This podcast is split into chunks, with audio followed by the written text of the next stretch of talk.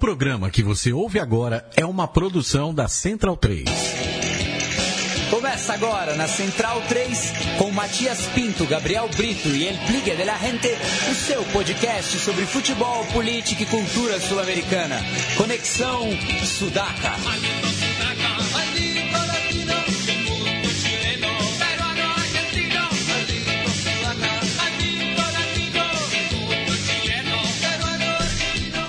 Buenas ouvintes da Central 3, está começando mais uma edição do Conexão Sudaca, ocupando e resistindo na sua placa de áudio. Meu nome é Matias Pinto e, como sempre, estou ao lado dos meus companheiros. À minha esquerda, ele, Gabriel Brito, o guerrilheiro da informação e papai da Ana Cecília. Salve Matias, salve Douglas, centralinos e todo, toda a nossa qualificadíssima audiência derretendo nesse feriado caloroso demais aqui em São Paulo, mas sempre um feriado, que é o mais importante. Isso. e o Gabriel já citou, está à frente dele o nosso Douglas Muniz, o aprendiz que nos ensina. Tudo bom, Douglas? Salve, Matias, salve, Gabriel. Vamos que vamos aí nesse feriado extremamente quente e bom, vamos para mais um programa aí com entrevista e um debate bom sobre a última rodada das eliminatórias. Com certeza. É, mas antes né, da gente partir para falar da, da, da, derradeira rodada das eliminatórias sul-americanas, a gente vai falar é, com direto de Montevidéu com o Sebastian Chittarini, ele que é o autor do livro é, Que Vuelva la Celeste de Antes. Tudo bom, Sebastian? Como va, eh, amigo? Tudo bem? Tudo bem. É, e, Sebastião, eu queria começar né, a, o, a, a conversa é, falando sobre o, atual momento né, da, da seleção uruguaia, que se classificou é, sem drama né, para o Mundial que vai ser disputado na Rússia, é, contrariando né, o que toda uma geração se acostumou, né, da, da daquela repescagem, é, sempre é, garantindo o, o, o, a, o seu passe para o Mundial nas últimas. Dessa vez tá, foi mais tranquilo? Eh, bueno, sí, es verdad. Es la primera vez que no, que no clasificamos a, al Mundial por la vía del repechaje y es como que, bueno, de alguna manera extrañó bastante a la gente porque veníamos jugando la, las últimas cuatro repescas de forma consecutiva este, y, y, y, bueno, es un poco como que la gente, para bien o para mal, es como que falta algo. Certo, Sebastião, que é o Douglas. Eu queria que você falasse sobre a renovação na seleção uruguaia do processo do Tabares, com jogadores novos entrando como o Alverde, o Betancourt, o próprio Vitino e o próprio De Arrascaeta, que já vem mais alguns anos antes desses dois, esses três atletas. Eu queria que você falasse sobre isso. Bueno, en, en, realidad, hablando en serio, digamos, ¿no? Porque esto es el, el libro y, y, y, el espacio de la, de la página que vuelve a ser este de antes, que, que Matías la, la, la, conoce, digamos, este, que, bueno, trata de jugar un poco con, con la ironía y de, de, rescatar cosas de, del pasado, como que bueno, como que todo el pasado hubiera sido mejor. Este, hablando un poco en serio en cuanto a mi posición personal en la, en la vida real, este, bueno, todo este proceso de, de que ustedes conocen visto desde afuera, este, es algo muy muy saludable eh, en, en, cuanto a que estos jugadores que, que, que vos nombrabas, este, bueno, como que ha, ha, han producido un, cambio, de, si se quiere, en, el, en el paradigma o en la, forma de jugar del, del fútbol uruguayo, este, y además que son eh, tanto los jugadores de, de, del medio campo, sobre todo, este, todos jugadores muy jóvenes y con mucho futuro, o sea que este, se, ve muy bien este, cómo cómo se ha ido renovando, si bien ha habido algunas críticas en, en algún momento de la, de la, eliminatoria, como que bueno, como que el técnico eh, tenía un poco de, de, de, dificultades en hacer la renovación del plantel. É, olá, aqui é o Gabriel. É, saindo da vida real, que nem sempre é o mais interessante, eu queria que você explicasse o o espírito do, do site e do livro Que Vuelva, é, que Vuelva La Celeste de Antes, o que, que tem ali de. de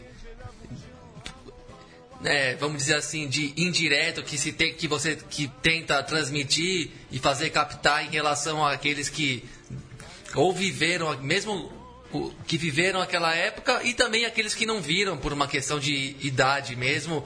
Qual que é o espírito da coisa? Bueno, el, el espíritu es este justamente un poco como conjuntar la, la ironía con el homenaje a, a, a, la historia de la selección uruguaya, este, que, ha pasado por, por diferentes fases, digamos, este, por ejemplo, los Juegos Olímpicos de 1924 en adelante, y, y bueno, rescatando determinados valores y, e historias ¿no? de cosas y jugadores que, que pasaron por la selección justamente eh, entendiendo que todo lo que pasó antes del proceso de Tavares estuvo más o menos signado por, por las irregularidades o la desorganización institucional y en medio de eso algunas veces se ganaron títulos y otras veces no, pero como que siempre las cosas se hicieron de una manera y bueno, con, el trasfondo ese de la garra charrúa y de la esencia del fútbol uruguayo este como, como marca en el brillo, ¿no? que es lo que, lo que se trata de con lo que se trata de jugar en, en, en la prédica del, del, tanto del sitio como del, en el libro. É, vou emendar outra pergunta e Sim. queria que saber se por baixo, né, como pano de fundo de todo esse trabalho, né, de todo esse resgate da memória com bom humor, é, tem alguma crítica ao futebol de hoje, não ao futebol jogado em, em, em si. Isso aí acho que não vale tanto a pena discutir como se joga hoje ou como se jogava antes. Mas ao, ao ambiente do futebol, a, a postura dos jogadores de hoje? Existe alguma crítica de fundo a esse respeito? Como é que é isso? Eh, bueno, algo hay, sí, este, un poco, a veces medio en serio o medio en broma, muchos este, que, hemos visto algo de, de, repente del fútbol, no tan de antes como, como nuestros mayores, pero sí de repente más que alguna gente más joven, este, como que a veces hacemos bromas ¿no? con respecto a, a cómo ha cambiado el público que va a los partidos, este, o, o el tema de la estética en los jugadores y eso. Este es un, un reclamo ahí bastante frecuente y, algo con lo que se juega y le, gusta a la gente un poco este, bromear con eso en la, en la página y a través de la interacción que, que, que tengo, digamos, con, con la gente que sigue. É, Sebastião, uma das sessões do, do, do site, né, da, da, página, é, são os que é justamente faz uma homenagem a, a, a aqueles jogadores mais, mais rústicos, né, que é, convencionou a, nas últimas décadas a, se ligar ao, ao futebol uruguaio. É, eu, eu, tinha conversado com você antes do, do, do programa de hoje para a gente fazer né, uma, uma, uma, seleção ideal do, do Uruguai, é, composta so, somente por pró-hombres, e você disse que já está no, no, livro, né? Então, é, na, na, verdade, a minha, a minha pergunta já, já havia sido respondida anteriormente. Então, eu queria que você compartilhasse com os nossos ouvintes qual é a seleção ideal uruguaia dos pró-hombres. Bueno, en, en, primer lugar, en el, el, capítulo de los prohombres se centra fundamentalmente en, en, seis figuras, ¿no? Que, son cinco de ellas participantes del, del Mundial de, Corea y Japón 2002, que es un poco una etapa que personalmente a mí me tocó vivir después de, una década de los 90 eh, con dos ausencias de, los mundiales y fue un mundial que para mucha gente fue importante porque volvimos a ver a Uruguay en, en la Copa del Mundo. Entonces, bueno, Dentro de ese equipo este, están algunos jugadores como Pablo Montero, eh, Pablo García, eh, Richard Morales, el Chengue, Fabián O'Neill, Darío Rodríguez y el sexto prohombre sería el Pato Sosa, Marcelo Sosa, que no estuvo en, en, ese mundial, pero sí estuvo en las siguientes eliminatorias. Eh, y entonces, bueno, un poco en el, en el libro, este, más allá de desarrollar eh, eh, la parte de esos seis prohombres, también se, se arma un, un equipo del, del once obdulista de todos los tiempos y un plantel de 23 jugadores. Eh, así, bueno, yo me, me, armé acá un, una, una, ayuda a memoria por, por este, cuestiones lógicas y, y tendríamos que en, eh, este equipo hipotético titular este, no, no, no va más, más allá de, digamos, de orden de, méritos deportivos, sino de, lo que significan en, en la esencia de, la celeste de antes. Y en el arco eh, vendría estando eh, Robert Dante Siboldi, que fue un arquero eh, que atajó en las eliminatorias de mm, las, para el Mundial de Estados Unidos 94 en una época bastante oscura del, fútbol uruguayo, este, y se caracterizaba por ser un arquero que venía a veces a jugar a la selección sin tener equipo y siempre atajaba muy bien y como que representa así como el, la resistencia o el, sufrimiento del hincha por, por aquellos tiempos.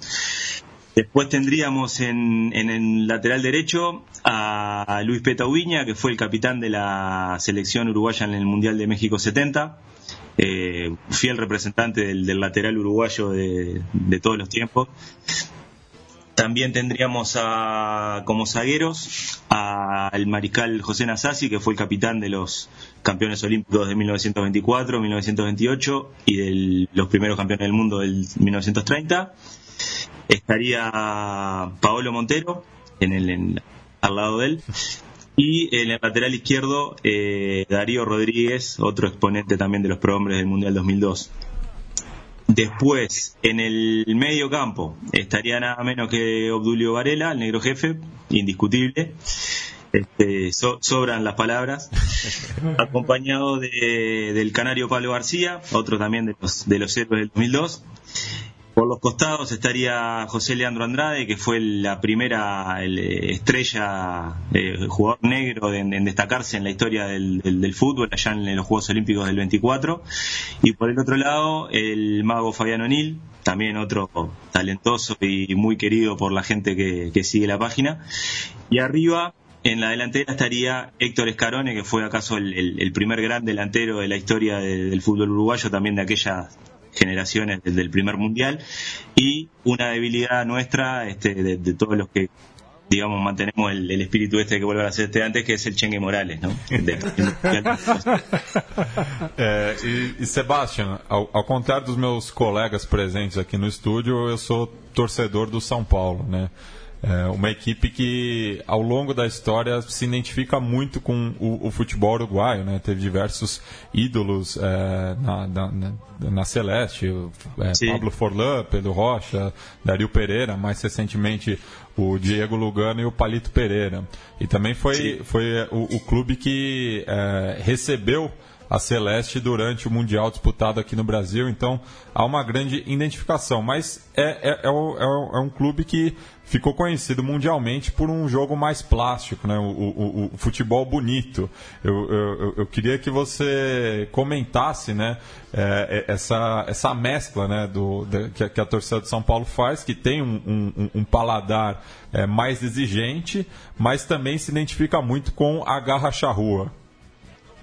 Eh, bueno, en, realidad eh, creo que el, paladar del, del, público uruguayo no, no, no va tanto por el lado del, del fútbol bonito, ¿no?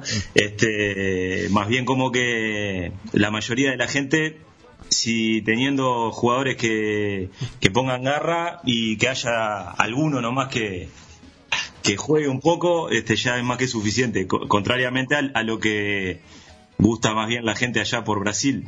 Este, entonces es como que pienso que tal, vez por eso sea ese, ese choque de estilos, ¿no? Que, tanto nos gusta a nosotros jugar contra Brasil siempre este, por eso mismo. Sebastián, uh, aproveitando uh, uh, que você listou esse, esse, esse 11 ideal, queria que você falasse em relação ao centenário do Obdúlio, centenário de nascimento do Obdúlio Varela, sobre como foram os festejos, como aconteceram as celebrações, as lembranças e como, como a grande mídia repercutiu a, a esse, essa data histórica para a própria história do futebol do país e acho que por consequência da América Latina. E ontem, 12 de outubro, o Rock Máspoli, né? Também centenário. Roque Máspoli, sim, exatamente. Ayer foi o fue el centenario de Roque Máspoli que que está pendiente de realizar un, homenaje también en, el sitio.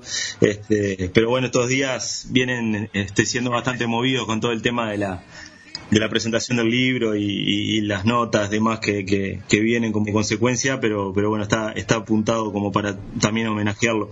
Y en relación a, al centenario de Obdulio, este, tal vez no, no haya tenido la, la, gran repercusión que, que podría tener, más allá de algún algún homenaje o algún hecho como a impulsos más, más este, personales o más humildes, si se quiere, no tan mediáticos, este, de algunos clubes del, del barrio donde él este, se crió, que, que bueno, que hicieron una, un llamado a, a juntarse la gente ahí para, para homenajearlo. Este, y hay también a nivel oficial de, de, de gobierno previstas este, algún, algunas actividades en, en, este año, de lo que queda del año, como, como el año de centenario de Obdulio. Este, pero, pero bueno, es como que a veces el, el, el tema de, de, de Maracaná y eso ya como que va quedando cada vez más este, por el camino en, cuanto a la presencia mediática eh, los 16 de julio cuando se celebra el, el, el aniversario. É, aqui é novamente o Gabriel. Eu gostaria de perguntar para vocês assim, aqui à distância, aqui no Brasil, né? A gente tem uma imagem, não vou dizer totalmente negativa, mas uma imagem de que os anos 90 foram foram ruins, né? Foram uma pro futebol uruguaio, que foi uma geração, é, que foi um, um momento bem pobre do futebol, do futebol e da seleção também, né? não só do futebol local como da seleção. E eu queria saber como é que é o, o, o balanço, a, a, a, o que, a noção que vocês têm do que foi a década de 90 para o futebol uruguaio e, e, e para a seleção mesmo, assim, que jogou a Copa de 90, né, aquela que abriu a década, se a gente considerar pelo, pelo número inicial, né, pelo 9, mas ficou fora de 94, 98, fez uma campanha estranha e que acabou na, primeira fase na Copa de 2002, considerando que esse é um, ainda é um processo dos anos 90. Enfim, qual que é a imagem no povo uruguaio do futebol de vocês da década de 90 e da geração que representou o país nessa década? Bueno, la, la, década del 90 la, la, la, definiste muy bien. Fue, fue así como, como se vio de afuera, una década de, ostracismo casi para el fútbol uruguayo, este, después de a nivel de clubes eh, los últimos campeonatos de, de, Libertadores de Peñarol y, y 88 respectivamente y con Nacional ganando también la, Copa Intercontinental. Después de ahí vino bueno la presencia de Uruguay en el Mundial 90 y una década oscura, ¿no? Es, totalmente la manera de definirla sería esa, en la que había que hacer realmente pa para ser hincha de la selección en esa época había que ser alguien muy consecuente con, con lo que representaba. Este, y, bueno, este, fue una década asignada por, por, por la improvisación, por, por, los cambios de entrenador durante los procesos de eliminatoria, por eh, de jugadores por ahí que, que, que no eran la, la, las que las que todo el mundo esperaba, o, o, o, problemas internos también entre entrenadores y jugadores que jugaban en, en Europa. Y, y, bueno, como que la salida de, todo eso, eh, por ahí fueron tres momentos, ¿no? Eh, como de luz en, el medio de la oscuridad, que fue la, Copa América del, del, 95, que se jugó acá en Uruguay, en la que Uruguay volvió a ser campeón de América, este, ganándole a, a Brasil por, por penales. Después tuvo eh, en el año 97 como una luz de esperanza también en, en los juveniles que lograron el vicecampeonato del mundo en, Malasia. Este, con algunos de esos jugadores, por ejemplo, el Canario García, que después estuvieron en, en, la otra, digamos que cerró como esa década del 90 y, volvió a Uruguay otra vez al, al internacional, que fue la que fue al Mundial de Corea y Japón. É, Sebastian, eu queria que você comentasse sobre, sobre um personagem é, central né, de, de, dessa recuperação do futebol uruguaio, no caso o maestro Oscar Tabares, que é, você é, chama de maneira é, carinhosa de Queterije, né? Bueno, el, el, el, caso es este que, que bueno, el, maestro Tavares creo que no hay nadie que, o, o casi nadie que siga la página que, que, que, bueno, que despojándose del momento de que compartimos como de, de, de humor, no, no reconozca. O sea, si bien es como, como, como pasa en todos lados, ¿no? Nadie es indiscutible ni tiene unanimidad, este, está a, a, las, a, las, claras, digamos, eh, visible todo lo que, lo que se ha hecho en estos 11 años de, de, del proceso de Tavares en cuanto a, al orden institucional, a la captación de jugadores a nivel de juveniles, a la presencia de Uruguay en casi todos los mundiales juveniles en sub-17, en sub-20, eh, alimentando la selección mayor también con, con, esos mismos jugadores que vienen desde, desde una sub-15, este, y, y, bueno, y con tres presencias consecutivas en mundiales de mayores, cosa que no se daba desde la década del 60. Este, los últimos tres mundiales a los que habíamos ido de forma seguida fue 62, 66 y 70. Eh, que bueno, después se fue también al, 74, o sea, fueron cuatro mundiales. Pero, pero como que, bueno, se fue en orden un, montón de cosas este, de estabilidad y, bueno, logrando una identificación de, mucha gente con la selección como no la tenía desde, desde hacía mucho tiempo, ¿no? Que, que es un poco también lo que con lo que se juega en la página como si fuera algo negativo pero bueno en realidad la gente volvió a, a, creer en la selección o a ir a verla este aunque a veces uno pueda este pretender o esperar que, por ahí el público sea un poco más pasional cuando vaya el partido de la selección, pero eso es, una cosa que, más o menos todos la, vemos o, la decimos, pero es un tema menor, si se quiere. É, e para finalizando, é, Sebastian, eu, eu queria que você é, comentasse o, o, o, o, espírito né, da, da, da, da população uruguaia é, de cara ao próximo Mundial, né? Porque eu, eu, estive em Montevidéu dois meses antes do, do, do Mundial disputado na África do Sul e havia um, um, pessimismo generalizado, né? Achavam que a Celeste não, não passaria da fase de grupos. É, oito anos depois, é, como você acha que o, o, o público é, local é, enxerga né, a, a, próxima Copa do Mundo, até onde o Uruguai pode chegar? Bueno, eso que lo, que decías eh, respecto a, la previa del Mundial 2010 fue así. Este, Uruguay venía de, como dijimos, ¿no? ese Mundial 2002 que fue este, bastante particular y, después de, perder un segundo repechaje con Australia y no ir al Mundial 2006, entonces como que, que bueno, se miraba con cierto escepticismo las posibilidades que, pudiera tener Uruguay, que después terminó siendo la, la eh, esa campaña que, que que bueno, que repercutió tanto en Sudáfrica con ese cuarto puesto. Para el Mundial de Brasil, bueno, esas expectativas fueron eh, muy elevadas, ¿no? O sea, en función de lo que se había hecho en el 2010. Y bueno, pasó todo lo de Suárez y todo ese incidente que, que, repercutió bastante negativamente en el ánimo del, equipo y bueno, y, por ahí no, se terminó llegando a lo que, a lo que se esperaba. Y, ahora te diría que hay como una especie de, de camino del medio. Si bien acá en Uruguay siempre eh, todo lo que tiene que ver con el fútbol y con la selección este, tiene mucha mucha repercusión en la gente.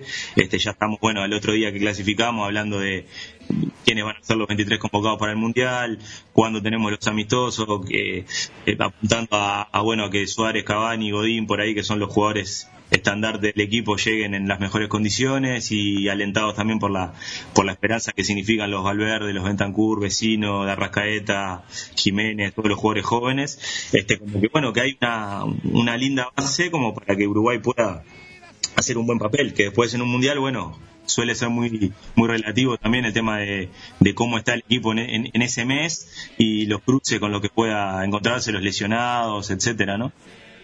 Bem, é, a gente agradece imensamente a sua disponibilidade e tempo, Sebastian, é, ainda mais você que é, acabou de, de, lançar o livro, né? Então, hoje, é, sexta-feira 13, tem vários compromissos aí também é, em, em, rádios locais. A gente agradece por ter é, nos escutado aqui do outro lado da fronteira.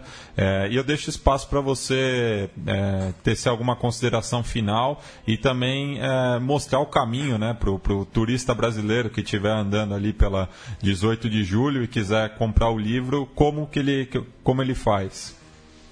Bueno, este, primero que nada, también agradecerle yo el, contacto y, la oportunidad de, charlar con ustedes, que me parece muy, muy bueno también lo que, lo que hacen. Este, así que bueno, para mí es un, gusto estar compartiendo este, este, este momento. Y, y en cuanto a, bueno, lo que decía así de, de los compromisos referidos al libro, este, hay algunas algunas notas en radio hoy este, y, seguramente vendrán algunas más, bueno, pero es parte de, todo lo que conlleva esto, esta, esta, aventura del libro. Y en cuanto a, bueno, si, si, algún amigo de Brasil que vienen bastante seguido por, por acá, este, gusta de, llevarse un pedazo de, literatura futbolística del Uruguay, este, lo va a poder encontrar en, en todas las principales librerías de de Montevideo seguro y, en algunas de, ciudades grandes del interior también, en, todas las librerías comerciales, digamos, este, del circuito habitual. Bem, a gente agradece imensamente e para o ouvinte né, que, que quiser acessar a página também, é lacelestedeantes.com. É, e lá tem. Garanto que é, vai, vai rir bastante, né? O, o, o, o, o texto do Sebastian é muito bem humorado é, e, e, e, faz um justamente um, um traz uma visão bastante irônica em relação ao futebol uruguaio. Agradeço mais uma vez, Sebastião, a gente mantém contato aí pela, pelas redes. Bueno, um abraço grande e nada, las órdenes estamos em contato. Sim. Hasta. Tchau. Hasta luego. Bem, e a gente segue é, falando né, da, da, das eliminatórias é, e só destacando né, que a gente estava ouvindo ao fundo dois temas é, clássicos da, da, música uruguaia em relação ao futebol, né?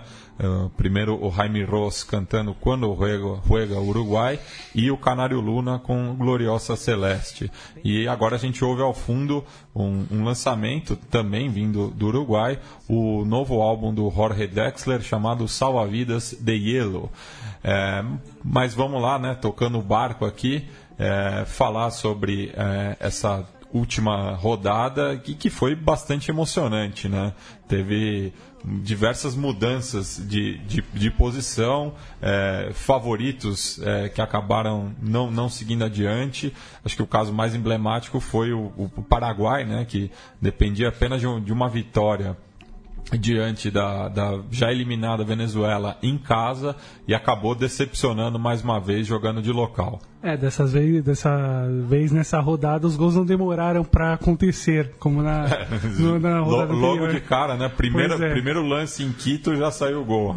Pois é, mas o Paraguai petiu miseravelmente no, na última rodada com a Venezuela e acho que foi um peixe horrível ainda mais considerando a campanha em casa, que acabou me comprovando uh, que defensores de El Chaco nessa eliminatória já anterior já não era, digamos assim, um porto seguro para essa seleção. É, correto. É, só para manter a linha do que a gente vem falando ao longo do programa, de, de várias e várias edições, o Paraguai nunca chegou a merecer a vaga de verdade mas é, foi, é, foi incrível a quantidade de chances que caíram no colo do Paraguai para de repente conseguir um passaporte, né? Pensar que perdeu do Peru, do Uruguai e da Venezuela na reta final, quando já quando conseguiu se recuperar e entrar na briga, uma briga que foi muito difícil, né? Vamos considerar que oito sele, seleções chegaram na, na última dupla jornada, né? Considerando cada data duas rodadas, né? O, Equador foi liquidado na penúltima rodada de vez, mas considerando que na reta final tinha oito times podendo se classificar, foi a eliminatória mais acirrada de, de todas desse sistema de pontos corridos e todos contra todos, sem dúvida. Foi, eu gostei bastante de acompanhar, apesar de que o Bilha não está aqui, mas eu posso fazer registrar o comentário dele de que é, alguns times pioraram em relação ao processo que levaram à Copa de 2014, até posso concordar com isso, mas é que é difícil você fazer uma transição num torneio que dura dois anos, praticamente até um pouco mais. Então tem aquelas. tem os altos e baixos normais do futebol e num, e num, num espaço tão largo né, em termos de calendário, é até normal que não se consiga manter o nível de algumas seleções e outras aproveitem as brechas e tudo bem. Basicamente o que o Bilha quis dizer é que o Chile e Colômbia, que tem bons elencos, não, não repetiram o desempenho de modo geral. Ainda que a Colômbia tenha se classificado, em momento algum convenceu tivesse ficado fora também não poderia não faria, não faria muita não poderia falta, se queixar de nada, de nenhum azar, de nenhum acontecimento específico. É, e, e, por outro lado, é, Paraguai e Peru melhoraram bastante, né? Melhoraram bastante no, é. no, no, retorno. O Paraguai, é. especialmente pela renovação, e o, o, Peru a partir da contratação da contratação do Ricardo Gareca, tem que, tem que reconhecer que fez um bom trabalho ali. Não considero um técnico taticamente brilhante, mas tem uma ideia básica de futebol que funciona, que procura jogar futebol. Fez aquela grande retranca contra a Argentina na bomboneira, mas aí numa circunstâncias que você compreende completamente. É, com, com vários desfalques. Mas de não? modo geral, o É. Peru é um time que procura jogar futebol, procura ter a bola e buscar o ataque. Então, fez por merecer a- nessa arrancada final, até porque teve momentos heróicos mesmo de, de, vir lá de trás, quando sendo sempre tratado como carta fora do baralho. Nas últimas quatro rodadas entrou na briga e, e conseguiu a vaguinha, né? O Paraguai, volta a dizer, perdeu no primeiro turno a sua vaga, ape- apesar desse desastre do desempenho caseiro, né? Meio que parecido com o Vitória no Campeonato Brasileiro, que consegue ser brilhante fora de casa, mas não faz nada em- que preste dentro e isso mata a campanha, pode endereçar o time segunda divisão. É, O Paraguai foi- teve uma, uma dinâmica parecida, né? Não conseguiu se garantir em casa, deixa como fica como nota positiva a renovação que já começou e que tende a apresentar o time melhor na próxima eliminatória e talvez já com alguma coisa interessante na próxima Copa América de 2019, que aliás vai ser no Brasil, né? Isso. Sim. É, enfim, é, fica uma, elimina- uma- uma eliminação que não deixa muita pena, não deixa muito, muito argumento, porque chances não faltaram, mesmo tendo trocado de técnico, tendo um processo meio confuso. Ainda assim, o destino lhe sorriu várias vezes, mas o, Uruguai- o Paraguai não soube é, subir no, no cavalo que passou encilhado. É, e, e o, o- nosso Rubem Dario Oruê, né, é, nosso correspondente em terras guaranis, é, destacou né, no, no Twitter que essa foi a 19 derrota de local do, do Paraguai é, e a segunda para a Venezuela. Então mostra que a, a Vinotinto já vem incomodando há algum tempo, né? É, E vai incomodar mais na E- próxima eliminatória, com, com certeza. certeza, porque mostrou né, né, nessas últimas rodadas, é, começou a dar espaço né, para os jovens é, vice-campeões mundiais sub-20 é, e que mostra que está no, no, no caminho certo e é, a- a- até mesmo a- ainda não está confirmado né, a, a permanência ou não do Dudamel, mas caso ele, ele continue, é uma boa notícia para o futebol é, venezuelano.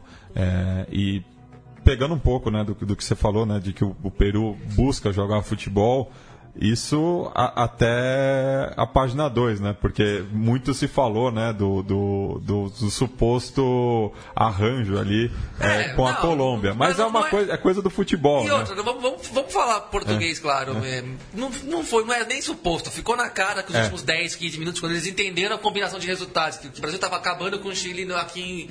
Principalmente isso, a partir do momento em que o Brasil garantiu 2 a 0 e ficou claro que no mínimo ia vencer o jogo, aí os times tiraram o pé mesmo. Mas até o empate do Peru, o jogo tava ficando dramático. Os gols do. Você vê pelos gols do jogo como se comemoram os, os dois gols do Rames e do Guerreiro, ou do Ospina, né? Foi brincadeira Nossa. do time dele. Meu Deus. É, o Ospina fez de tudo para tirar a câmera da, Copa do Mundo, né? Fosse em outros tempos. Já, já, já na penúltima Ah, rodada exato. também. Essa, essa última Essa dupla jornada FIFA, é. foi desastrosa do goleiro do, do- Ospina. E, mas você vê que pelo jogo, o jogo estava sendo jogado a vera. Eu- Ainda que eu não tenha visto os 90 minutos para valer ali, porque eu fiquei mudando de canal, vendo várias vezes, mas eu estava vendo o jogo nos momentos. No, né, nos últimos 20, 30 minutos eu vi o jogo bem mais focado, até porque eu já estava decidido o jogo em Quito E e que era o outro que eu tava vendo. E, enfim, o jogo foi disputado para valer. É que nos, nos últimos que- 10 minutos, mais ou menos, ficou evidente para quem tava jogando que, peraí, o Chile já era, o resto deve estar assim, tá assado, se a gente ficar na igualdade aqui, estamos dentro. É, então, é, tipo, uma reação inerente, assim, não tem como condenar, porque você tá, você fez tudo, você trabalhou dois anos para ir para a Copa do Mundo. Agora você tá a 10 minutos de garantir a vaga que não, que não esteve na mão em momento algum. Você teve que lutar até os 30 do segundo tempo do, daquele último jogo, tava tudo em aberto. Aí você vê que nos últimos 10 minutos é só, é só não acontecer nada, que os dois, que tá bom pros dois, quem vai se arriscar e, Com certeza. e tomar gol no final, até porque a Colômbia perdeu o jogo do Paraguai em casa na rodada anterior de forma desastrosa, né? Tomou os gols aos 43 e 46 do segundo tempo, né? Vai se arriscar a fazer isso de novo? É claro que para a Colômbia sentar a bunda no, na bola ia, ia ser ótimo. Para o Peru o empate estava de bom tamanho. E, e, foi bacana ver não tem, como, não tem como exigir outra coisa ali naqueles últimos 5, 10 minutos, mas nem que. Considerando tudo que aconteceu na rodada é. anterior, não teria como bancar de novo, ah, vamos pra frente é. na casa dos caras e. e vamos, vamos, ganhar vamos pelo bem ganhar. do futebol. Não é, dá pra exigir isso. E, e foi bacana que... ver, ver, a comemoração da, das, da, das duas, é, dos dois plantéis no, no gramado ali no Estádio Nacional. É, só pegando. Sim, é, foi uma circunstância vê que tava ali muito. É o grito estava muito entalado mesmo, a tensão do jogo estava muito alta, muito alta. É uma distorção querer dizer que o jogo foi um a um porque os dois times fizeram um jogo de comadre. Foi os últimos 10 minutos diante do contexto eles perceberam que era só o jogo não acontecer mais nada. Mas não é que o jogo foi a, a, arranjado de modo algum, né? E ninguém tem que reclamar disso não. Qualquer um no mesmo lugar faria a mesma coisa. Até porque se a gente puder lembrar alguns empates de, de entre Uruguai e Argentina em rodadas Sim. finais também, em outras eliminatórias, pelo menos duas vezes aconteceu isso, que levantou o mesmo tipo de conversa, né? E sendo que a situação era muito menos. Sendo que se formos.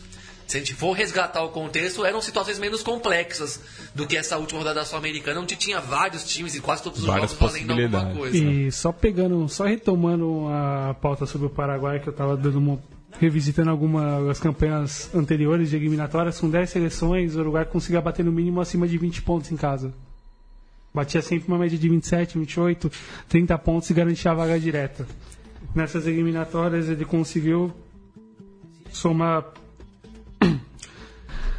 conseguiu somar 20, 24 pontos nas eliminatórias, sendo que apenas 11 pontos em casa. Então, não tem como. Você somar a maioria de pontos fora, você tendo no retorno dos cinco você tendo no retorno por volta de cinco jogos em casa e precisando somar 15 não, pontos para 13 pontos fora de casa é brilhante, assim. É praticamente o é. um passaporte para a Copa do Mundo. O problema é você somar 11 em casa. É. Tendo cinco jogos no retorno para fazer e podendo bater 15 e classificar direto. Assim como o Equador, que fez 15 no primeiro turno e no segundo fez 5.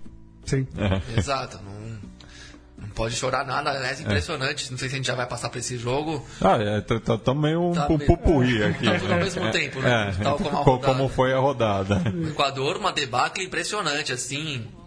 É, faço um paralelo com o Chile, né? Uma geração difícil, assim. Eu já falei isso há uns dois, três meses atrás, que acho que alguns países é, sul-americanos que formaram mais jogadores nos últimos anos estão lidando com suas primeiras gerações de jogadores popstars, né? O Brasil já está um pouco mais escaldado nisso, a Argentina também. A gente critica o Neymar, mas o Neymar é muito assessorado. A gente critica outros, outros exemplos de jogadores que caíram na farra e na badalação com o dinheiro que se ganha hoje e não conseguiram manter o foco da carreira.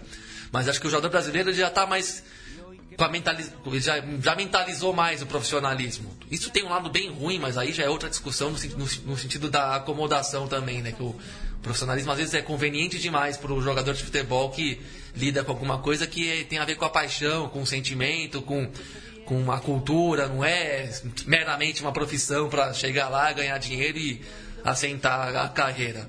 Mas enfim, o Brasil já está mais, já tá mais vivido em relação aos, a, a esses deslumbramentos que o futebol de hoje causa nos jogadores que ganham muito bem e ganham dinheiro. Eu acho que no caso do Chile e do Equador, eles estão lidando com as suas primeiras gerações de atletas muito bem pagos, muito badalados, que têm um padrão de vida totalmente acima da população local, até porque são países onde existe muito menos opulência financeira do que no Brasil. São jogadores que participaram de mais ciclos mundialistas em relação a outros, que conseguiram um nível de, de reconhecimento. Até porque realmente é o, o, o, futebol e a formação de jogador nesses lugares evoluiu mesmo. Sim. Os clubes ap apresentaram desempenhos melhores, a, a, quantidade de atletas bem formados é maior, não é que tem um ou outro jogador bom, não, são é um time inteiro que tem valor, são vários jogadores e clubes que têm bons trabalhos. Então é um nível de, emplacar boas campanhas. É um nível mais alto de competitividade dentro de um futebol que gira muito mais dinheiro, então faz muitos mais atletas serem é, ricos, né? Serem, serem praticamente magnatas. Então acho que no caso do Equador, acho que o time perdeu demais o foco é, no segundo turno. É, e acho que faltou experiência mesmo, faltou cabeça no lugar, faltou um pouco de É, porque eu vi alguns jogos contra essa reta final, time mole em campo, assim, entregue, tomando virada de jeito besta, assim. O time desabou de um jeito muito estranho, a meu ver. O Chile, te, te, é, como foi um. Uma, Chile, o Chile foi, encantou mais pessoas e foi mais observado. Todo mundo fala muito do Chile, do Chile, mas acho que isso aconteceu demais com o Equador também. Jogadores que prometeram muito e, não, e, ainda não entregaram na seleção equatoriana. Alguns nem chegam a ser muito convocados, não conseguem manter uma regularidade, como por exemplo o Casares mesmo, que é um ótimo jogador, mas não é muito irregular. É irregular. O Miller Bolanhos, que quem é de Porto Alegre sabe muito bem como já quebrou metade da cidade lá nas suas andanças. É, outros que Citei dois, dois exemplos, mas provavelmente alguém que acompanha mais a fundo poderia citar mais, outros que eh, não conseguem manter um, uma regularidade ainda tão alta como os que vieram para o Fluminense mesmo, o caso do Sornoso e do Orejuela. Você pode criticar os jogadores, pode achar que eles não são tão bons assim, mas teriam condições de fazer uma outra campanha. Começaram bem demais para terminar do jeito, do jeito deprimente que terminaram com uma escalação sub-23 para jogar contra a Argentina em casa. Num, num jogo que jogou no ritmo da pelada mesmo, né? Começou fazendo gol porque tá pela empolgação mesmo do momento, mas na hora de sustentar o jogo não tinha a menor condição. É, é, mesmo sendo a Argentina uma grande bagunça, incógnita ainda nesse momento inicial do São Paulo, que é, o Equador jogou uma pelada contra a Argentina nesse jogo aí e não tinha como sustentar 90 minutos de, jogo, de coesão tática, coletiva, técnica os espaços apareciam demais e até por isso a Argentina conseguiu virar mesmo o jogo e, e garantir sua Copa aí na sua, sua, vaga na Copa na Bacia das Almas. Né? Para o Equador pesou muito a virada de turno.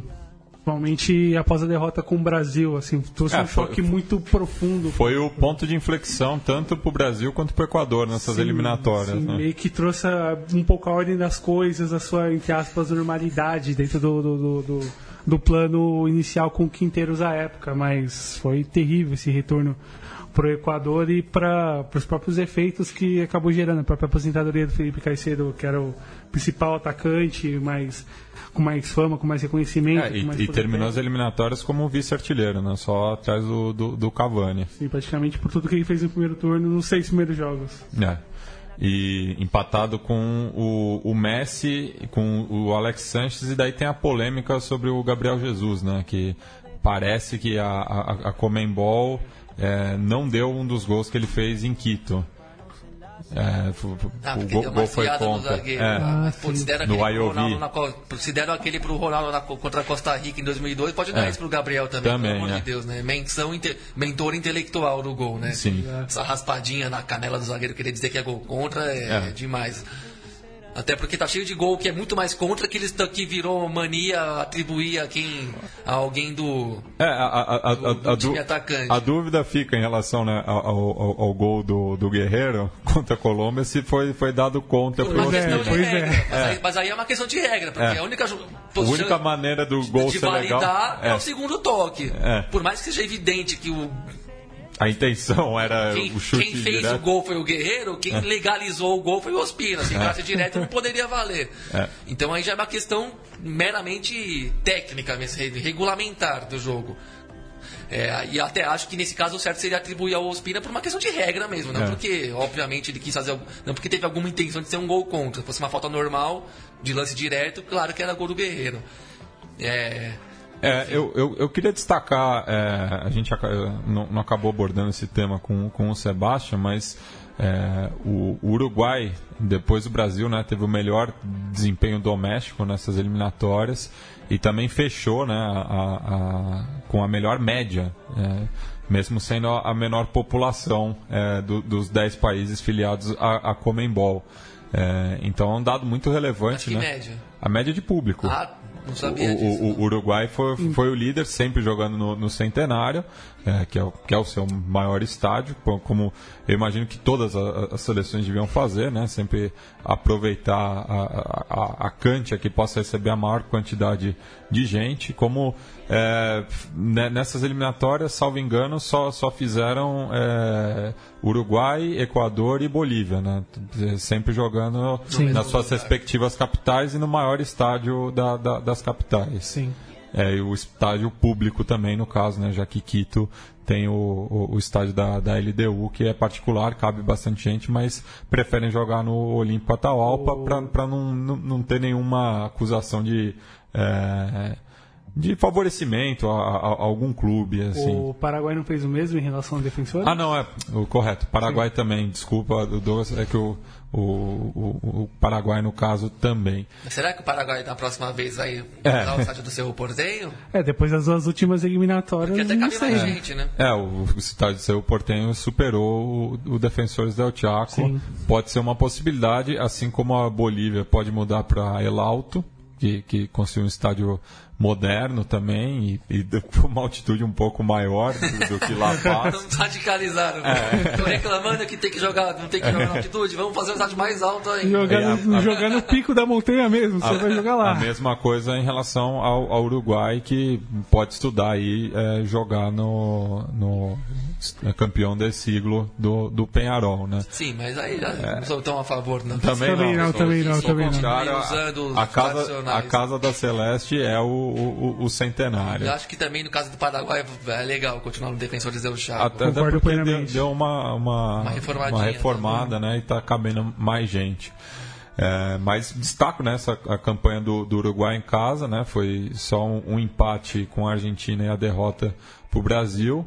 É, algo que, que, que melhorou né, da, da, da, penúltima eliminatória, quando o Brasil esteve é, disputando.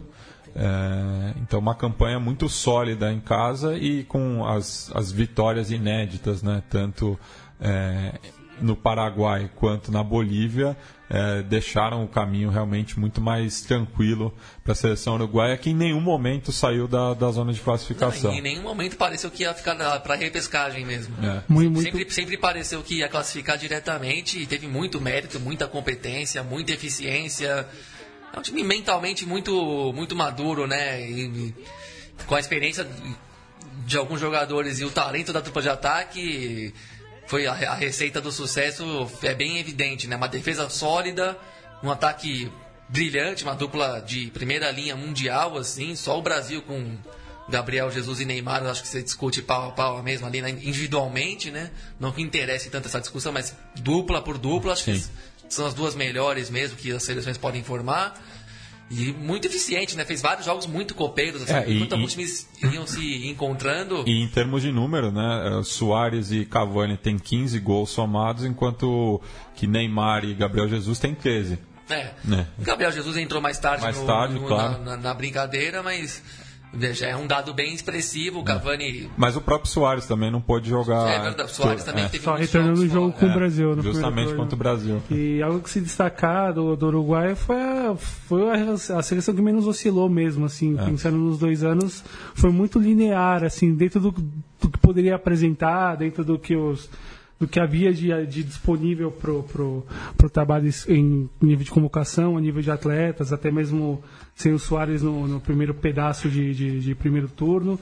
Mas é se destacar isso, essa capacidade de conseguir manter o pique da remata, seus grandes atletas, seus grandes jogadores conseguindo manter um nível bastante, bastante interessante na, jogando nos seus clubes e se destacar. Acho que esse jogo com a Bolívia. Ah, finalmente Ceboja no banco, o, o maestro ouviu nossos apelos aqui. finalmente, claro. E Mas entrou. Entrou depois.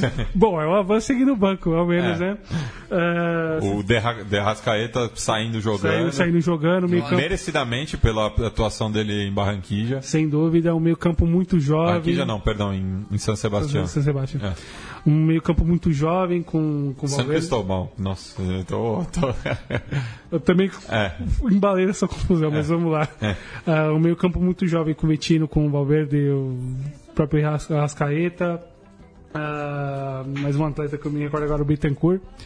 E perspectivas interessantes pensando na, na- na montagem do elenco. O Trabalhos ganha mais opções, alguns atletas de grande lastro que participaram no- nos ciclos mundialistas anteriores que podem já começar a passar o bastão de fato para esses jovens. É, eu, eu gostei da atuação do, apesar do gol contra, do Gaston Silva, né? Também, também. Foi, É, foi- o, foi o cruzamento que ele, que ele deu pro, pro gol do Cavani foi na medida é, e, e a gente tanto reclamava né, da, da, da falta de, de, novos laterais na seleção uruguaia. Pode ser uma opção é. muito interessante, considerando, apesar de jogar uma posição diferente no Independiente, como zagueiro, né?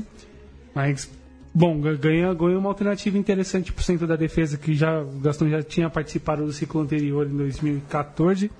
E, bom, com mais, com mais cancha, com mais vivência, já frequente na seleção, pode ser bastante útil pensando nessas posições mais carentes que o, que o Tavares deve estar tá pensando nisso. E fica, se, e fica no, sinalizada essa renovação no meio campo mesmo, né? Sim. Não é à toa, né? Estava uhum. muito desgastado, era o ponto fraco do time.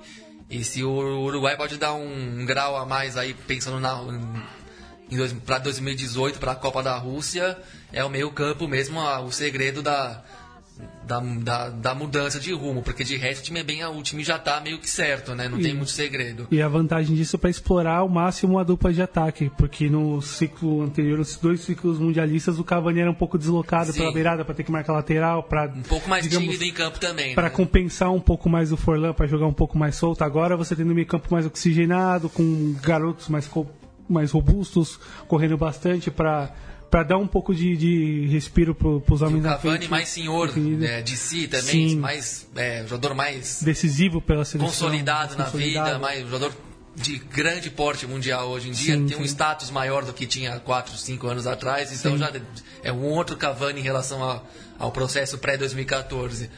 Isso vai ajudar bastante também. E uh, destaco também né, que uh, completou-se né, nesse mês, né, oito anos da, da estreia do, do Nando Muslera pela seleção adulta, ele que estreou na, na penúltima rodada das eliminatórias para a Copa disputada na África do Sul contra o Equador, aquela vitória em Quito, é, e que teve altos e baixos na seleção, mas atualmente não, não vejo outro nome é, que, que possa concorrer com ele. Foi muito seguro na, nas eliminatórias, então por uma questão mesmo de ambiente, né? É, é, é o, é o goleiro titular é, inquestionavelmente. Sim, tá mais afirmado e tá um pouco mais regular também. É, né? é agora de confiança do, do Tabares que, que, finalmente achou naquele período de eliminatórias com o Uruguai um tanto. Dá para destacar o Martin Silva aqui do Vasco, mas o, agora não vai mudar a posição. O próprio o, Campanha, No, Campanha no Independiente, Independiente que, que, vem conseguindo jogar e vem jogando bem também, apresentando um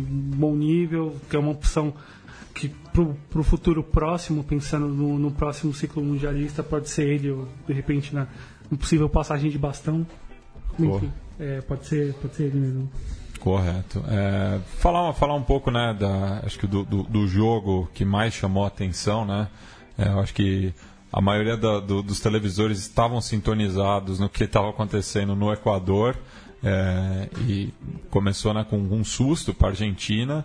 É, a, a, dupla de ataque do, do, Equador entrou tabelando de cabeça, lembrou aquele lance lá do Escurinho e do Falcão pelo, pelo Inter, é, mas é, ninguém esperava, eu acho que nem, nem, nem, o torcedor mais pessimista da, da Albiceleste esperava que o, o gol local saísse tão cedo, e daí o, o, o Lionel Messi teve que botar a bola embaixo do braço e falar Vem comigo. Não, é, tipo, não é possível que a gente é. ia perder pra um, pra um bando de caras que nunca jogaram juntos. Que não tinha nem técnico. Que não tinha sequer técnico. É. Não, é. Vamos não quero dar uma de chato, não, mas não. vamos desinflar esse negócio de que agora o Messi se firmou na seleção da Argentina, ou agora o Messi fez isso ou fez aquilo que não tinha feito antes. Claro que foi brilhante os três gols, até porque foram três gols bonitos. O terceiro foi um baita golaço, mas pegou um catado sub-23. Pela, se era, aí já era a humilhação suprema da Suprema mesmo, ficar fora da Copa do Mundo, podendo decidir contra um time largado daquele do Equador e não não resolvendo a vida em 90, em 90 minutos. Né? O Equador achou um, entrou no espírito da pelada, fez o gol na empolgação, mas não tinha, como a gente já disse, condição nenhuma de sustentar um jogo com começo, meio e fim durante 90 minutos. E a Argentina também é outro catado ainda, vamos falar a verdade. Foi uma classificação lamentável da Argentina de modo geral. Passou raspando, se não é a derrota da Colômbia para o Paraguai bizarra, é, em Barranquilla mudava um pouco esse contexto da última rodada também. Sim. Podia ter sido. Podia ter se lascado mais, sim. Foi. Entrou em sexto lugar na última rodada, né? Uma situação já infartante por si só. Hum, Enfim, o balanço é totalmente negativo e vamos parar de achar que esse jogo do Messi entra no panteão dos grandes jogos da história do futebol, porque não entra. Pegou, fez Teve- O Messi foi o Messi contra uma molecada lá que realmente não chega aos pés do Messi em termos de qualidade técnica. Não estou discutindo, desmerecendo a qualidade do, do cara. Tanto que, até porque foi o Messi que teve que resolver esse jogo meio peladeiro. Não foi o Benedetto que foi lá e fez dois gols. Não foi o, O Di Maria. o Di Maria ainda meio que dá pra ajudar, que ele foi o, o coadjuvante que ele tem co- co- capacidade de ser também. É- no, fi- no fim das contas foram os experientes que resolveram o jogo mais mesmo. Mas de outro lado, masquerando mal, acho que não tem que jogar de, zagueiro na seleção. Não é o, como diz o meu, como diz o meu irmão, não é o Sosaitão do Barcelona lá que dá pra ficar jogando de zagueiro na, na manha, que você só pega morto no ataque e tem 10 jogos realmente difíceis por ano e já tá com um time com um sistema é, onde as coisas funcionam absurdamente bem, né? Uma, toda uma engrenagem perfeita ao longo desses últimos anos do Barcelona. Não tem nada a ver ele jogar de zagueiro na seleção porque joga no Barcelona. Pode muito bem jogar de volante no lugar do Lucas Bilha, que não, vê- não sei muito o que acrescenta. Faz uma dupla insossa de volantes com o Banega. E. Eu, eu gostei do Enzo Pérez. Sim, melhorou o time também, outro experiente, né? Lembrar que foi titular na, na final da Copa de 2014, o Enzo Pérez. E. Enfim. Mas acho que pegando um pouco esse gancho do Mascherano, a, própria formação que o São Paulo colocou exige absurdamente dele. Exige assim. muito, e não tá no Exige momento demais, que ele mais e- corre, que ele mais faz e coberturas, você como faz, fazia antes. e você pensar essa formação no jogo com altitude, com a tensão carregada que tinha, saindo atrás do placar de cara, porra, é terrível, terrível, assim, sabe? É. E de novo, o São Paulo fez uma aposta, no, deu tiro no escuro, deu certo, um. porque o contexto do jogo favoreceu também. Mas quatro jogos, quatro formações sem muita conexão entre uma e outra, vamos. É, mexeu demais no bonde andando mesmo. Podia ter passado também no sufoco, sendo um pouco mais simplório no- na formação e na proposta de jogo. Mais humilde, né? Sim, É, mas, É, mais pragmático. mas o bielcismo é, É, é, fala mais alto. é a loucura impregnada mesmo na, na mente das pessoas, não é, não é modo de dizer, passa mesmo de pai para filho. E enfim, se arriscou demais, podia ter dado muita, podia ter dado tudo errado. Fe- Felizmente para ele, para a Argentina não deu. E o Messi também tô- não tô- não tô- de novo, não quero ser chato de desmerecer o grande jogo que ele fez, mas e acho que seria chato mesmo ele ficar fora da Copa do Mundo. né, não merecia pelo que joga, pelo que carrega o time, pelo que ainda é capaz de fazer no, no futebol, pelo que a gente gosta de ver na TV mesmo vendo o jogo. Prefiro ver o Messi jogando do que.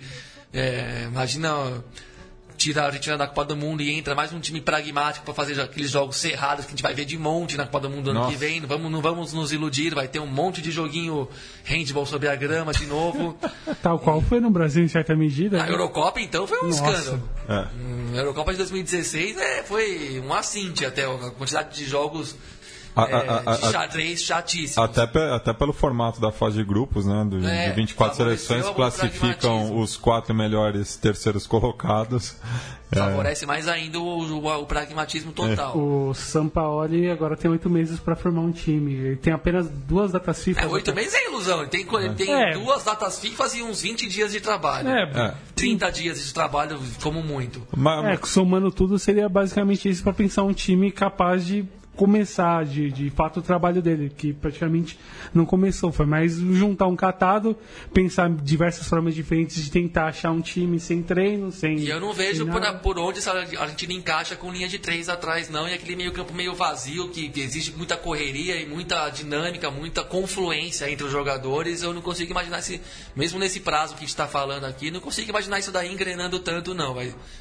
Eu Ah, ainda é. acho mais recomendável botar uma linhazinha de quatro, masquerando de cinco, e a partir daí você arruma o resto. É, faltam meio campistas, aqueles grandes que a gente viu no- no- nos anos 90, até mesmo no início dos anos 2000, para de repente dar esse suporte que talvez o São Paulo esteja pensando em, em jogar com linha de três de uma forma um pouco mais ousada. E olhando tá, no- nos atletas isso, que, que os jogadores que não foram convocados, até mesmo os que foram, você não consegue ver ninguém. Alguma dessas, dessas características que poderiam se encaixar pela forma que ele concebe o time. E é, e é um pouco nessa chave mesmo, Bilha, é, Gabriel. É, montar um time um pouco mais resguardado, mais, um pouco mais organizado em nível de linha, tentar liberar um, o Messi ou algum outro jogador que Que possa foi o que o Sabé já fez em companhia 2014. e deu muito Viu certo. que não- não- não- nunca acertou muito um, um rumo, uma, uma personalidade, até porque ele não pegou quatro anos de trabalho, montou duas linhas de quatro. O Messi, o time girando um pouco em torno do Messi, mas contando com outros bons coadjuvantes e, vamos, e pronto. E- Bem simples, na verdade. E a vantagem dele foi ter começado o trabalho. Ele começou É. as eliminatórias foi do começo ao fim, o que não aconteceu dessa vez, com muita mudança, e por conta da crise gigantesca que consome o futebol argentino. E, e uma, e uma eliminatória bem mais tranquila também, né? Sem, dúvida, sem o? Brasil. Nove é, seleções. Bastante classificação. É, enfim, era, era muito uma situação muito mais confortável do que a atual. Sim. É, vamos falar agora, por fim, né, da, da eliminação chilena. É, algo que é, surpreende, né, por ser o atual bicampeão do, do, do continente, mas que, devido à arrogância que, o- que, que o Chile levou essas eliminatórias, né, justamente por isso, né, por finalmente ter é, um, um palmarés para mostrar, é, o Chile não soube lidar com isso psicologicamente, né? Foi mal é, na maioria das partidas dentro e fora de casa. Eu, de destacar, eu acho, dessa campanha chilena a vitória sobre o Brasil na, na abertura. É, O e- São Paulo como técnico a essa. E o Chile ficou fora porque o São Paulo não ficou de técnico o tempo inteiro. Porque era o cara que tinha braço forte o suficiente para segurar o elenco focado, tirar o deslumbramento. Ele teria feito um time. Ele teria levado um time já meio alternativo para a Copa América do Centenário em 2016, sem, sem essa fixação de ganhar o título. O, como o Pizzi tinha coisa, estava começando a trabalhar ali e Tentou manter todo o meio. foi todo fazer o básico, né? Vou, vou pegar o time que está estruturado e trabalhar em cima disso. Não tenho condição de fazer em dois anos manter a corre, a- o nível que o São Paulo deixou e ao mesmo tempo já engendrar toda uma renovação. Eu não vejo nenhuma culpa do Pizzi na eliminação, sinceramente. Eu acho que pegou um rabo de fogo em uma situação difícil, tem um contexto ali com várias nuances que eram Sim. difíceis para qualquer treinador fazer o time manter, porque o Chile do São Paulo e também que veio do Bielsa criou uma dinâmica de jogo que liberava a ge- a genialidade, assim, um time que se você fosse ver de 1 a 11 era um time comunzaço. Não era para fazer o que fez de barulho no futebol. Com um time de 1 a 11 e ter um trabalho convencional, não acontecia nada de especial. O que é que o nível de elaboração do jogo, de, de criatividade, de sagacidade tática do time foi uma coisa. coragem e pra coragem pregar isso. E, e fluidez entre todos os jogadores, como compreendendo esse modo de jogar, foi uma coisa muito especial, assim. Foi uma coisa muito rara de alcançar, muito difícil. Você pegar isso no meio do caminho é dificílimo para qualquer treinador. Tentou se manter o máximo possível da dinâmica vigente o time caiu de rendimento porque, como eu retomando aquela crítica que eu fiz um pouco do Equador e que atribuo também ao Chile, é, tem um deslumbramento maior aí com esse sucesso do futebol atual, com o Vidal simboliza muito isso mesmo. O tiroteio verbal do, da- do pós-eliminação já deixa bem claro que tem muita aresta para ser aparada para o próximo período. Vai ter alguma coisa, vai ter muita mudança ali, vai ter no mínimo muita discussão interna sobre o que fazer. O Vidal mesmo não viajou para São Paulo na para a última rodada, o que já mostra muito o, Lamentável, o- o- terrível. a maturi uma questão de, de- que mostra um nível de maturidade e de envolvimento com a causa, né? De noção do que está em jogo. Você não vir para a última rodada porque está suspenso e de- deixa de estar ao lado dos seus colegas num jogo decisivo daquele contra um carrasco implacável como é o Brasil em relação ao Chile, né? Que nunca perdoa. É... Então, foi, já é uma coisa do tipo, pra mim o Chile já veio eliminado pra São Paulo, assim, já imaginava que não ia ter chance, não, que o Brasil não ia. Ó, dar 90, moleza. 98, é, 2010, 62. 2014 e agora 2017. Cinco eliminações. 62 a semifinal. É, 62, Santiago puxando é. lá de trás, né? E- Mas a- no- nos últimos é, 30 O anos. que a gente viu em vida É. já é uma barbaridade o que o Brasil faz de mal pro Chile. pois é.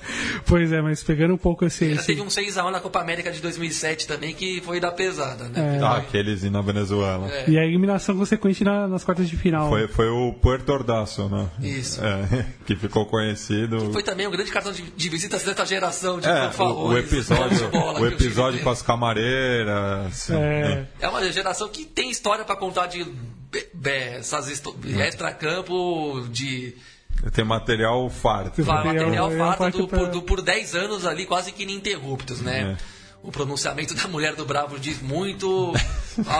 a análise de alguns jornalistas também.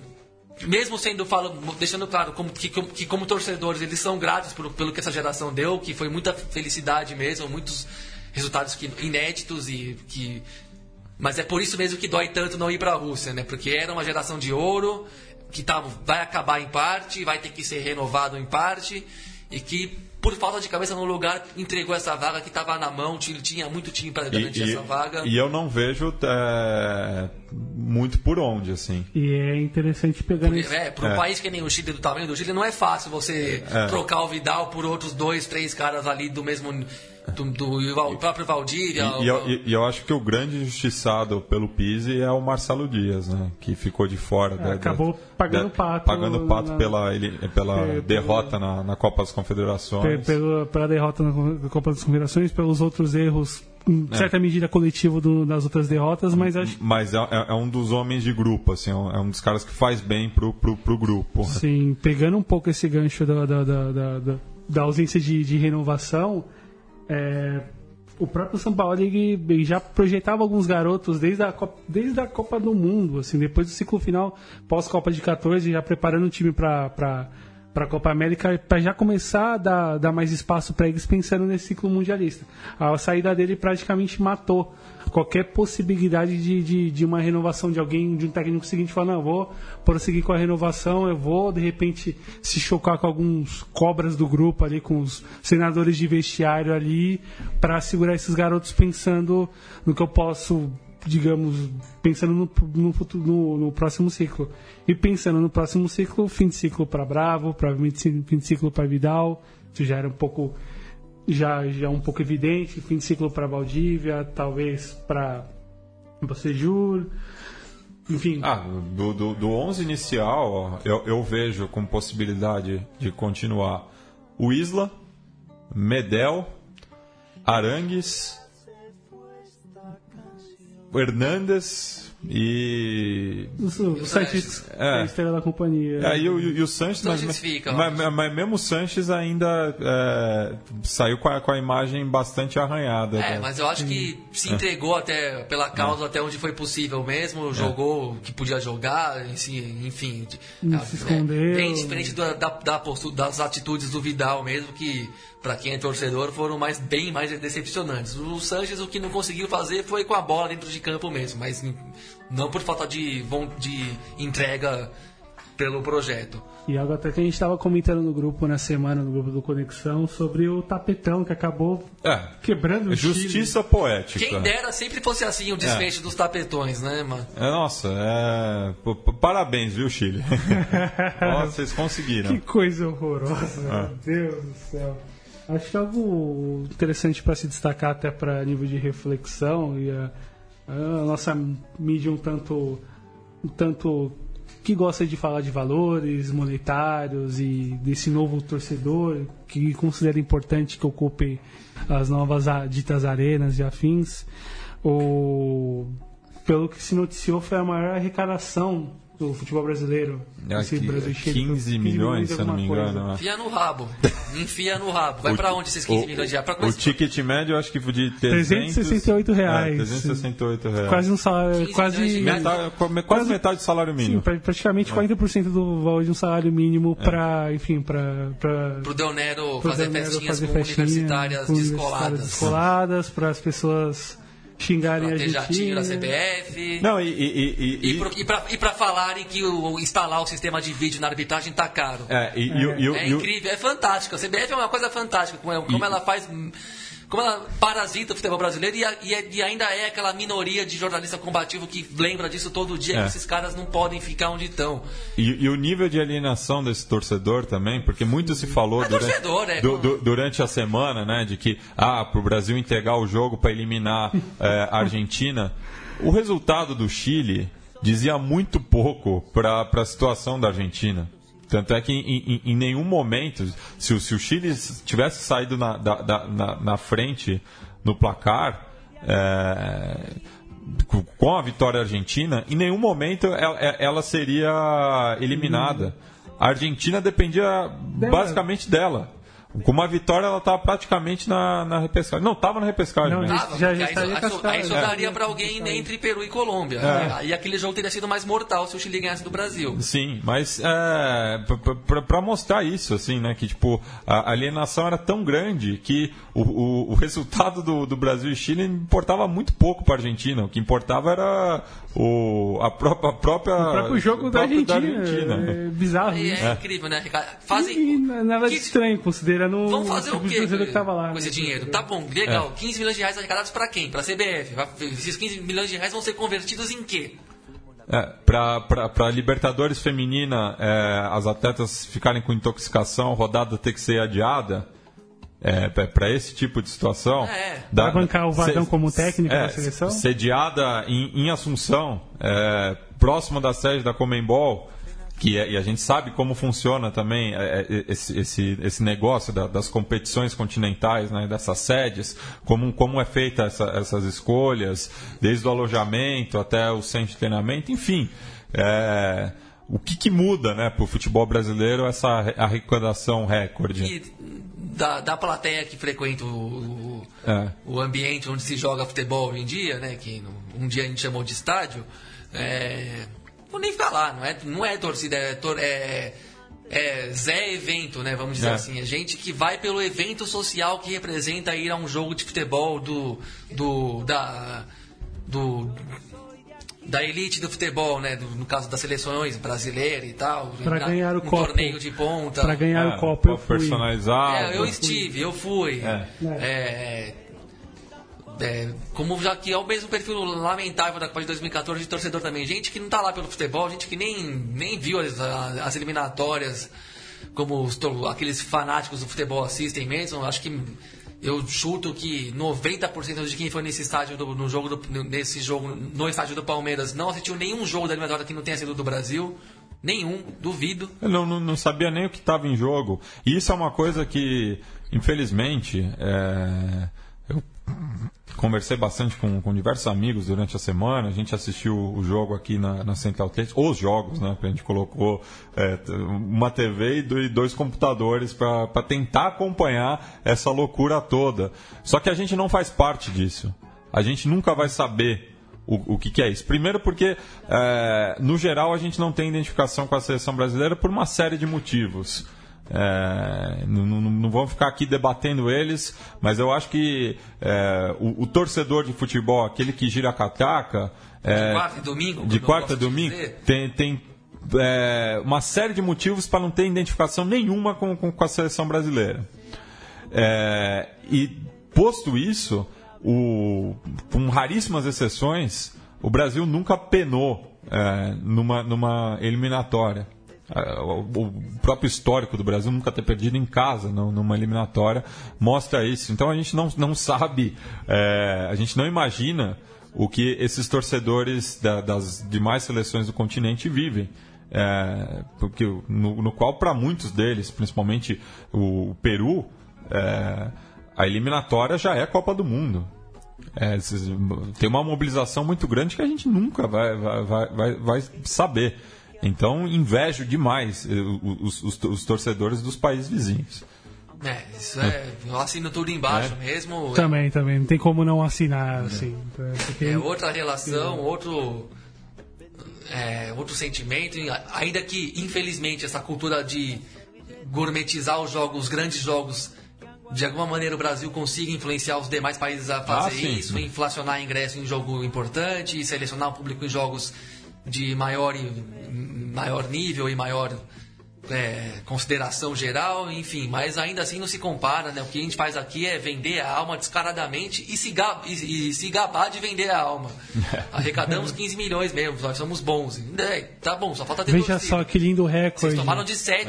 Pois é. Esses caras tomaram de 7 em semifinal de Copa do Mundo dentro de casa. Isso a gente tem que falar pelos próximos. Enquanto a gente for vivo, a gente tem que falar. Vocês tomaram de 7 em semifinal de Copa do Mundo dentro de casa. Acabou. Vocês e o seu jeitinho de conduzir o futebol e de, e de escolher torcedor que vai no jogo. Porque vamos combinar, se tem, uma- se tem a torcida de quarta e domingo naquele jogo com a Alemanha, era outra partida completamente diferente. Por pior que fosse o time, por mais mal montado que fosse, fosse torcedor de futebol que estivesse no Mineirão naquele dia 8 de julho de 2014, o jogo não era aquele desastre. Não era, simplesmente não era. Nem que alguém, nem que fosse na, na, na selvageria mesmo, mas foda-se. Futebol não é pra é, cumprir normas sociais, por mais que queiram que futebol seja o grande espelho da limpeza e, do puri, e da salvação da sociedade. social. O fato é que se alguém invadisse o campo depois do segundo gol da Alemanha, o jogo, não, o jogo acaba- tinha outro andamento. Depois. Onde eu assino, Gabriel? Onde é que eu assino? Onde é que eu assino? Bem, e falando especificamente do, da eliminação chilena, eh, a gente vai passar para o nosso quadro Que Lindo es el Fútbol, para ver como isso repercutiu na imprensa do país transandino.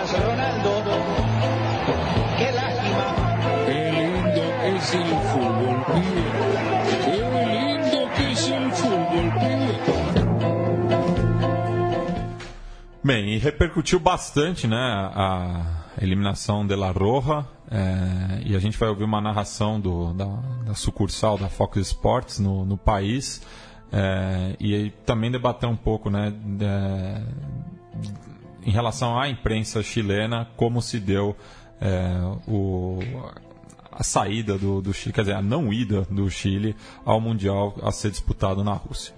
Alexis Sánchez para el tiro de esquina, vamos con todo Chile. Uno nomás muchachos, uno, uno para el repechaje. Acá está Alexis Sánchez, sacó el centro, pelota por elevación, arriba el Guaso Isla. Acá está Bravo dentro del área, Bravo en el cabezazo, le pegaba, ¿hay penal? ¿Hay penal? No, la pelota la domina William. Ahí está, no hay arquero, Bravo que no puede, aparece, aparece Gabriel Jesús, solo, y marca el tercero. Bravo estaba en la otra área. Sería todo, señores. Llegamos, señores.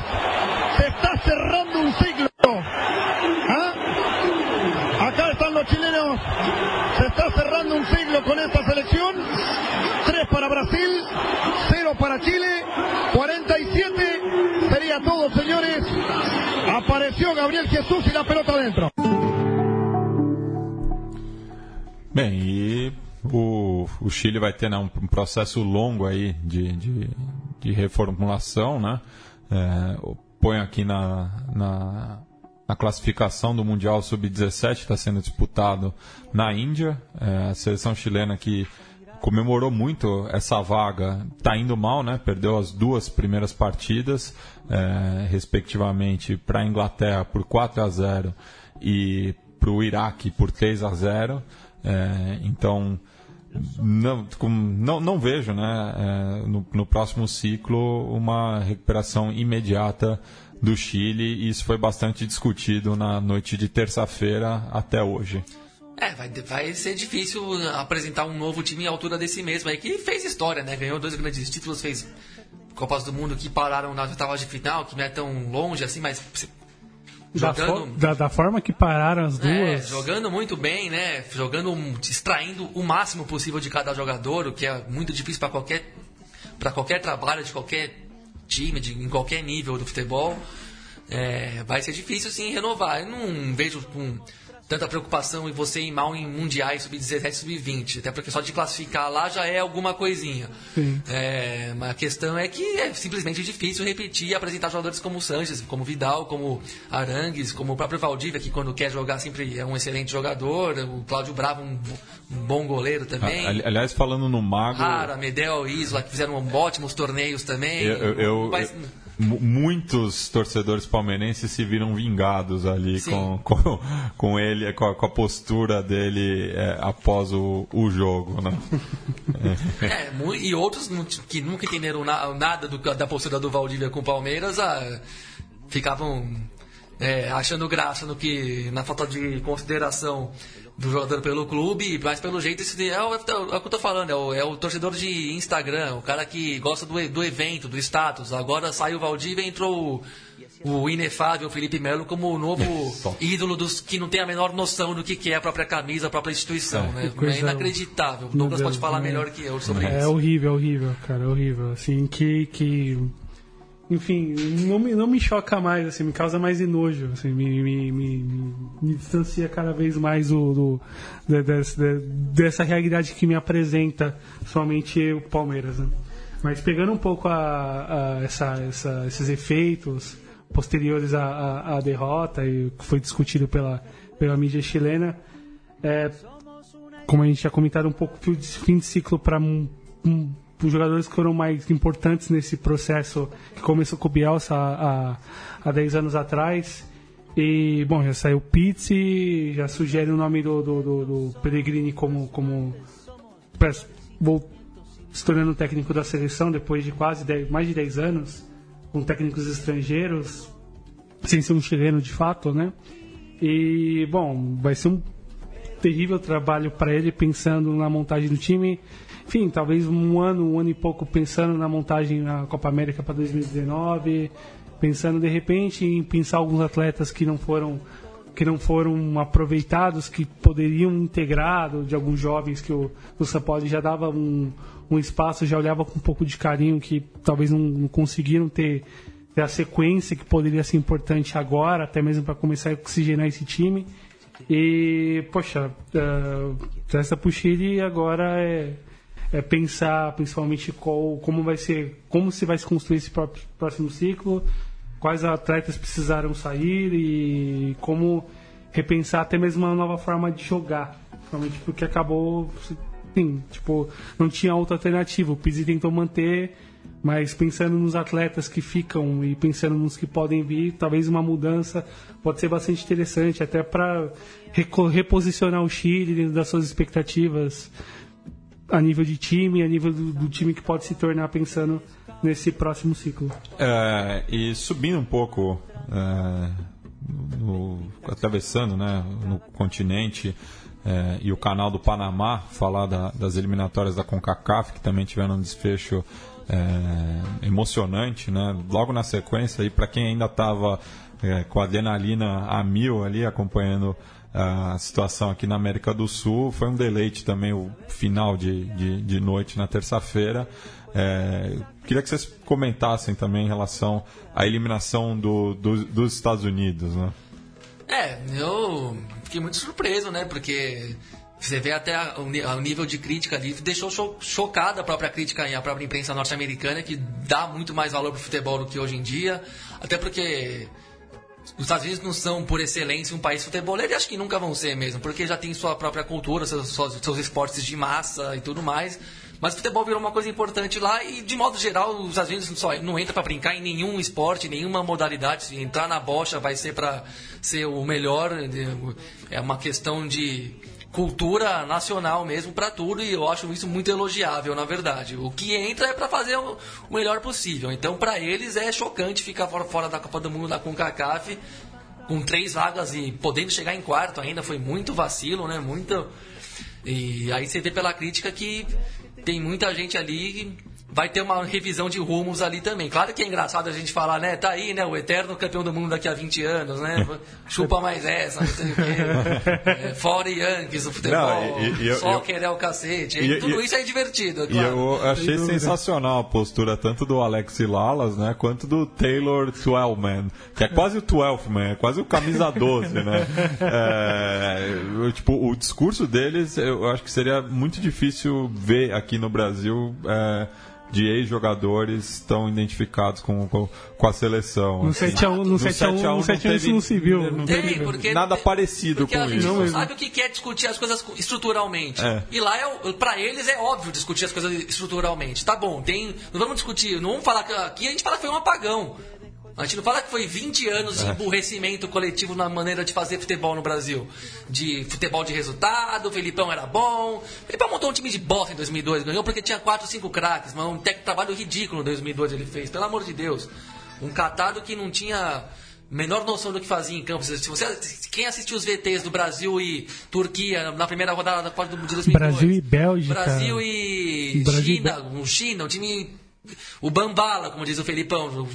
Que pelada que é aquele jogo com a China, porque aqui, aqui é Brasil e China, não tem Não, como e- são uns 4 a 0 E tomou um sufoco da Turquia. Com a Costa Rica também foi 5x2, mas era pra podia ser 6x5, igual o Brasil e Polônia de 38, que o, que o Leonidas fez gol descalço e o Com a, com a. Bélgica O Brasil também. e Não, Bélgica Bélgica, é o mais- assim, o caso mais é claro. Ali que, ele- é, ali, é ali que ele se dá conta de que não ia dar pra passar muito longe, sem meio de campos. Com um, três zagueiros e alguns caras na frente e alas que passavam e voltavam e um, e um imenso Vazio. no meio campo ali. Aí ele botou um volantinho a mais, um bom, um bom que estava numa fase boa, num grande momento, já deu uma coerência mínima pro time. Mas ganhou porque tinha 3, 4, 5 acima da média e pronto, não tem muita história não. Fora que aquela Copa do Mundo, a quantidade de times que despencaram de forma inexplicável até hoje foi imensa. assim. E explicava em certa medida pela arbitragem, se a gente Sim, pegar mas o o caso coreano. França e Argentina, que estavam voando antes da Copa do Mundo, chegaram lá estourado e deu tudo errado.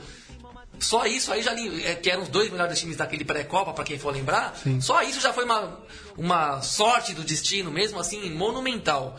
E aí teve as arbitragens que tiraram Itália, que tiraram Espanha, não sei o quê. É, Deu tudo muito certo daquela vez ali. E, e não foi por muitos méritos de comissão técnica, não. Esse papo de família escolar é, é, da- é o tipo de coisa que entorpeceu e encheu a cabeça do futebol brasileiro e, do- e dos analistas de futebol de titica de E, galinha e mesmo. que a conta veio 12 anos A depois. conta ia vir. O Brasil que passou anos e anos jogando mal, jogando mal. A partir de 2010 com Dunga também é um processo, a meu ver, muito eh, reprovável. Um trabalho medíocre, um jeito mesquinho de ver futebol, um- força, contra-ataque. Bola e- parada. Bola parada e, e uma pobreza mental enorme, sendo que tinha ótimos jogadores no time do ciclo do Dunga, era um time bom, era um time forte. Daria pra formar um time E Competitivo de fato. Sempre se contentou com a mediocridade. 2014 não precisa nem falar a bagunça do pré-copa que foi. Enfim.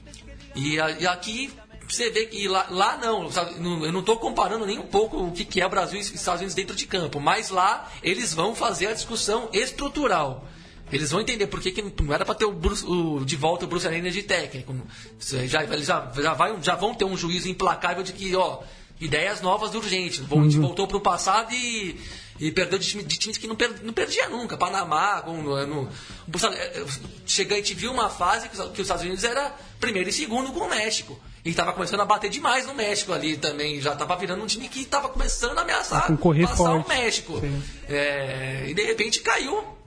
Desceu dois degraus de forma num espaço de tempo muito curto, né?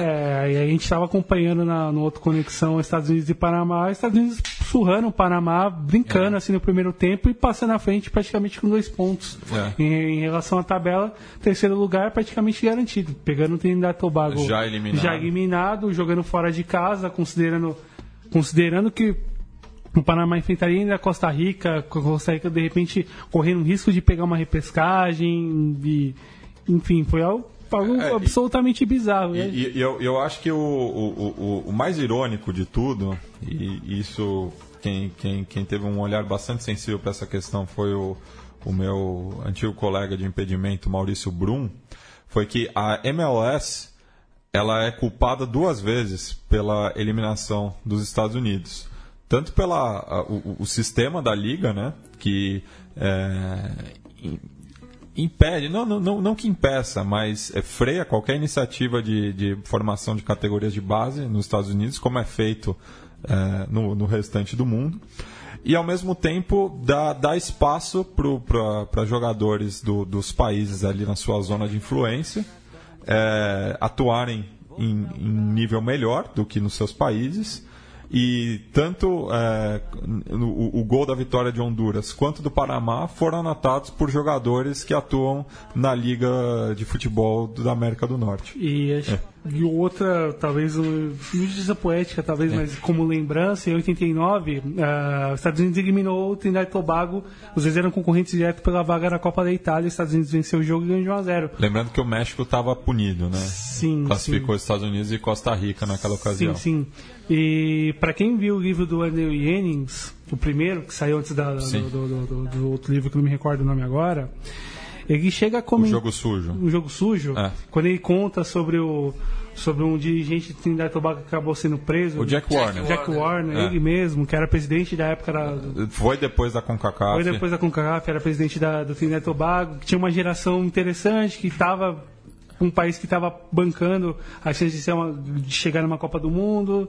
E aí se diz que chegou uma maleta de dinheiro, uma situação, um volume de, de acontecimentos sucessivos que É, se e- sugerem e, que... e- no, no caso tinidense foi a segunda vez, porque em 74 a, a arbitragem tirou o Trinidad e Tobago da Copa do Mundo é, por conta do Haiti é, financiado pelo Papadoc. Sim, sim. E em 89 isso se tornou um pouco mais claro, assim. E a história acabou meio que se reproduzindo quando chegou no livro e, e para quem pôde de repente acessar o YouTube, os YouTubes da vida e pegar vídeos dessa partida, entender um pouco como foi a, a atuação do árbitro, como o jogo acabou transcorrendo, o que aconteceu na sequência e bom, desde os Estados Unidos joga a Copa do Mundo em sequência. Trinidad só conseguiu a vaga em 2005 para 2006. E, bom, mesmo assim na repescagem. mesmo assim na repescagem, mas acho que fica aí o- um pouco a lição e até o próprio incômodo de tocar na ferida estrutural, de se incomodar e de se perguntar o que está dando de errado e já se prontificar a, a agir desde já algo que, enfim, a gente prefere se, muita gente aqui prefere se auto-enganar e reproduzir isso ad eterno e, enfim, os outros 7 a 1 virão de outras maneiras, mas seguiram vindo. Ah, e felicitar, né, Pan- Panamá, que já fez parte do- da América do Sul, né, era parte da, da Colômbia, é, e deve muito a um colombiano essa vaga, né, o, o Hernan Darío Gomes. Hernan Darío Bolilo Gomes, que já tinha, já classificou a própria, sua, sua própria seleção natal em 98, o Equador em, em 2002 de forma inédita e agora o Panamá também de forma inédita para a Copa do Mundo de 2018. Então, um saludo para eles aí, para todos os, os irmãos que estão separados é, pela Ponte das Américas, né? E dito isso, né, feita essa homenagem, a gente vai terminar o programa com um tema é, muito famoso da salsa, é, La Murga é, de Panamá, é, também o, o Rubem Blades, que é acho uma das figuras mais é, conhecidas do país, foi inclusive ministro da Cultura, é, celebrou muito a, a classificação, mas essa música está na voz de dois porto-riquenhos, né, o Willy Colon e o Hector Lavoe. Então vamos encerrar o programa aí felicitando a classificação do Panamá. E também que tinha. Vamos lembrar da elimina- da eliminação do Panamá para a Copa do Brasil em 2014. Ah, sim. Foi uma. Foi, próprios é, Estados sim. Unidos, cumprindo tabela, ganhando o jogo até os minutos finais e tomando uma virada fantasmagórica e, E- e ficando e a- fora de um jeito assim, uma das maiores entregadas da história do mundo. Assim. E a vaga caiu no colo do México. E a vaga caiu na- É. no colo do médico, que era quem estava claudicando naquela ocasião, né? É. Agora finalmente consegue a redenção aí. Ou, ou se a gente lembrar 2009, que vocês eram re- repescagem com o Uruguai. Sim. Que, que foi um. que Enfim, o René Simões era técnico do- da seleção e tem muito que reclamar até hoje sobre o que aconteceu na partida. E, enfim, foi um, um roteiro um pouco parecido com, com, com 2013. Martelou, martelou e conseguiu, então, portanto, nossos parabéns aos Sim, hermanos sim, de sim. Panamá. Vamos lá. Hasta!